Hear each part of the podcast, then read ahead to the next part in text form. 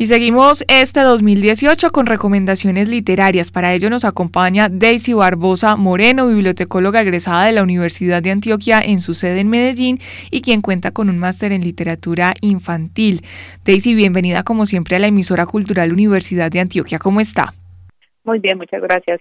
Daisy, le cuento antes de, que usted nos comparta en este día la recomendación para esta semana, pues eh, la semana pasada yo me quedé muy inquieta con esa recomendación que usted nos hizo de los cuentos que, que cortan el aliento de Rodrigo Argüello y me fui a buscar Cordero Asado tal y como usted nos lo dijo y al final yo no quedé con la risa macabra que usted mencionaba, yo quedé fue con el aliento precisamente suspendido.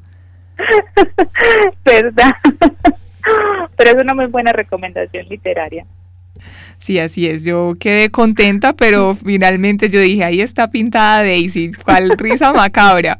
Pero bueno, ahí está entonces el recorderis para nuestros oyentes. La semana pasada hablábamos de una compilación de Rodrigo Argüello de cuentos que cortan el aliento y, uno de esos textos recomendados fue entonces Cordero Asado, que es bastante cortico también para disfrutarse en una sentadita en esta época, eh, iniciando el año, que de pronto nos puede dar más duro unos textos más amplios y densos. Daisy, entonces hablemos del autor, escritor y también si tenemos texto recomendado en esta semana como esta semana también es una semana de retomar y de coger aliento para poder estar en lo laboral, entonces decidí escoger un escritor que es un experto en el microrelato, en el microrelato de ficción.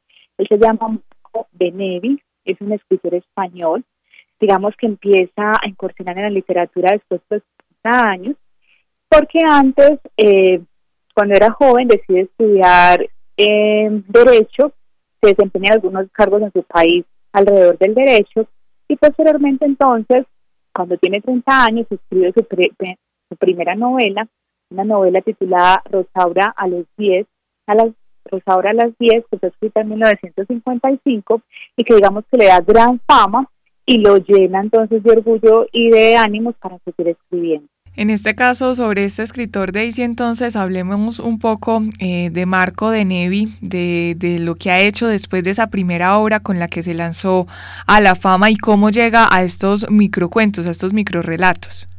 Bueno, él escribe, digamos que escribe alternadamente novelas, microrelatos y finalmente dice que lo que más le gusta hacer es ser periodista y escribir para el periodismo. Eh, llega de, de manera espontánea llega con el ánimo de hablar de las, de las problemáticas de su país, un poco para poner en escena todas las problemas que puede tener un país de Sudamérica. Y de ese modo entonces empieza a construir teatro, a, hacer obras de teatro y a escribir novelas. Y posteriormente entonces escribe cuentos, cuentos muy cortos que ya después son catalogados como los mejores eh, en los escritores de Sudamérica. Daisy, y en este caso entonces, entre estos oficios de Marco sobre la novela, los microrelatos y también sus funciones como periodista, hablamos de él en el presente, es decir, todavía vive. No, Marco está muerto, murió en 1998 en Buenos Aires, en su país, pero sigue siendo un autor muy contemporáneo y un autor que todavía es muy mencionado por la crítica literaria. Daisy, y en este caso entonces él eh, logró, usted nos dice que empezó algo así la escritura un poco tardía, él logró en medio de esos procesos eh, algunos reconocimientos, no sé, algunas traducciones incluso en otros lugares del mundo. Sí, él, logró ser muy reconocido sobre todo porque muchas de sus obras fueron llevadas a la pantalla grande. Entonces digamos que es un autor referente y que aunque no haya sido leído, eh, muchas personas conocen sus textos porque eh, de sus novelas varias han sido llevadas al cine. Por ejemplo, esa primera novela que escribió, que se llama Rosaura a las 10, eh, obtuvo un premio importante que se y lo obtuvo en 1955.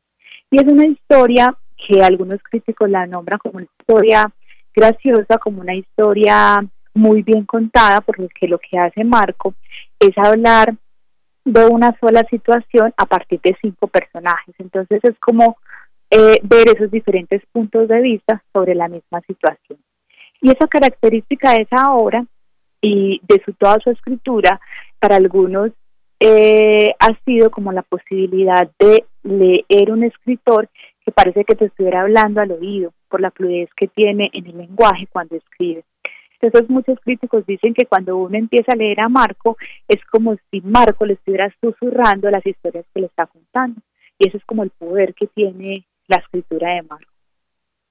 Daisy, y en este caso que nos menciona un poco em, algo de, comedia, también entre la posición de cinco personas que se refieren a un mismo tema, que cuentan su versión de la historia, ¿esto es característico un poco en, los diferentes textos de Marco de Nevi o qué podemos encontrar si hay una temática o todos son totalmente diferentes?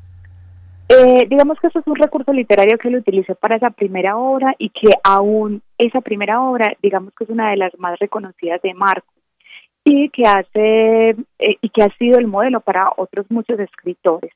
Pero él ha escrito de varias cosas, digamos que se ha enfocado en el teatro para hablar de la realidad de su, país y se ha enfocado en la ficción para construir microcuentos y novelas.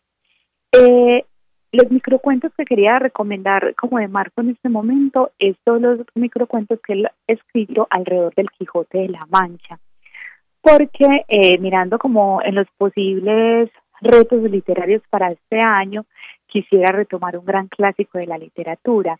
Y cuando uno empieza a sentir que quiere retomar un clásico de la literatura, podríamos entonces empezar leyendo todas estas historias que hacen referente, referencia al Quijote de la Mancha. Entonces digamos que Marco ha sido uno de esos escritores que le gusta hacer, usar eh, la intertextualidad para construir sus historias. Y la mayoría de, esa intertextualidad que usa Marco tiene que ver con la referencia a los clásicos o con la referencia a algunos personajes mitológicos o algunos personajes de leyenda. Entonces, por eso como que lo retomé y lo quiero recomendar en este momento en el programa, porque me parece interesante esa curiosidad por hablar del intertextual, porque ha escrito varios cuentos, varios micro relatos a partir de la obra del Quijote.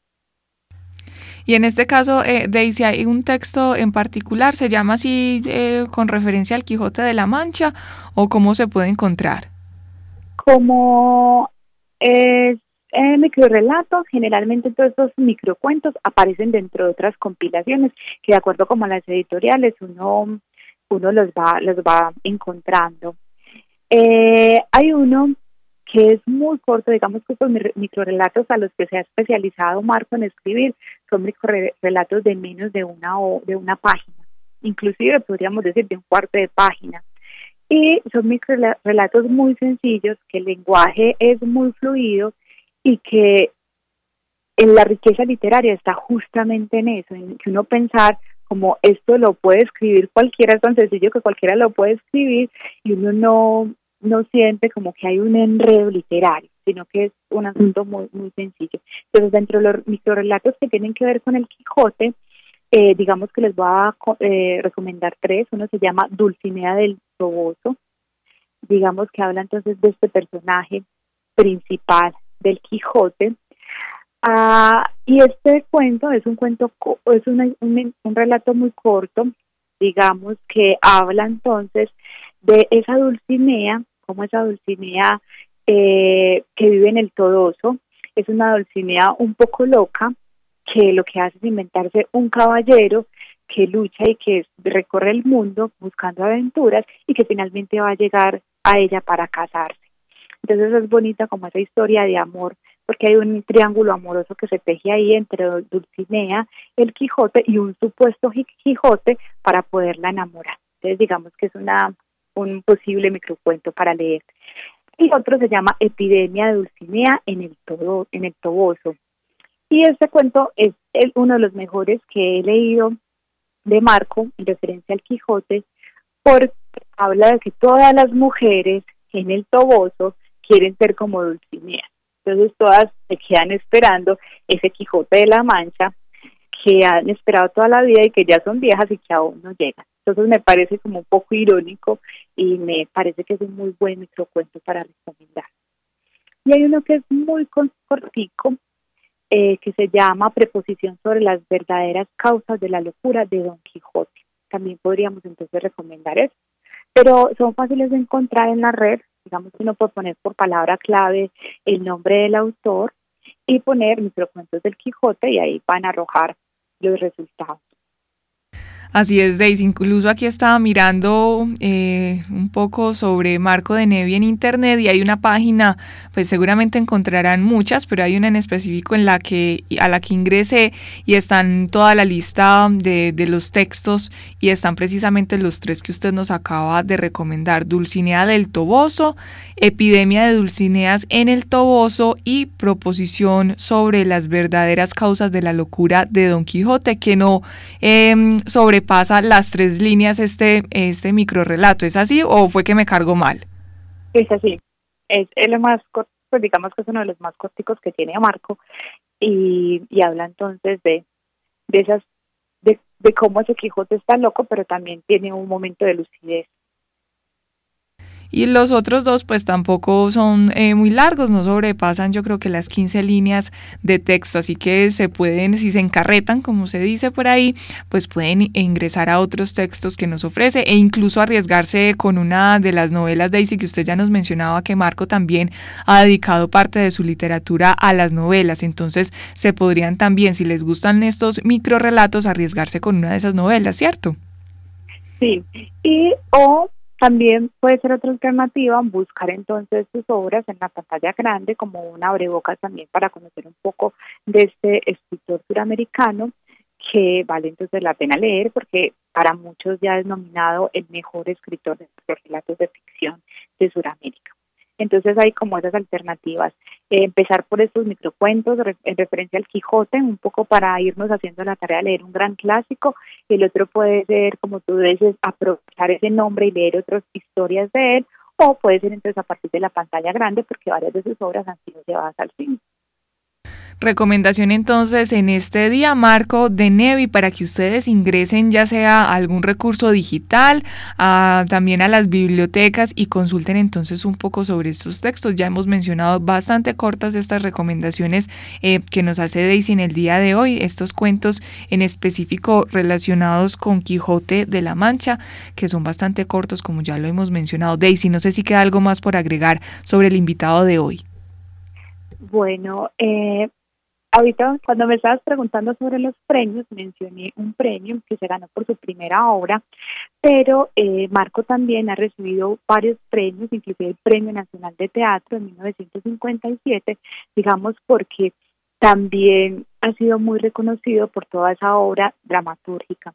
Entonces es importante también a los oyentes que les guste el teatro mirar e investigar toda esa parte que tiene Marco alrededor de, de la puesta en escena. Pero en este caso, eh, la relación con el teatro de Marco fue como director teatral o porque escribió eh, estos textos y fueron adaptados al teatro de Daisy.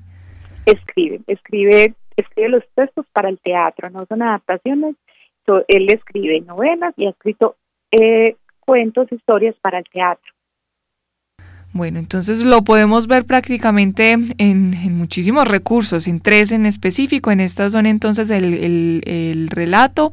Eh, a través de, entonces del texto podemos acercarnos a este invitado de hoy, pero también a través del teatro, pensando en teatro y en cine. También podemos entonces, eh, si, si tenemos un poco de cansancio y qué pereza ponernos a leer, pues otra oportunidad de acercarnos a este escritor es a través del cine, aunque sus cuentos ya, algunos algunos de los que mencionamos el día de hoy son bastante cortos y nos permiten entonces aproximarnos a ese estilo del escritor Marco de Nevi, nuestro invitado el día de hoy. Daisy, muchísimas gracias como siempre.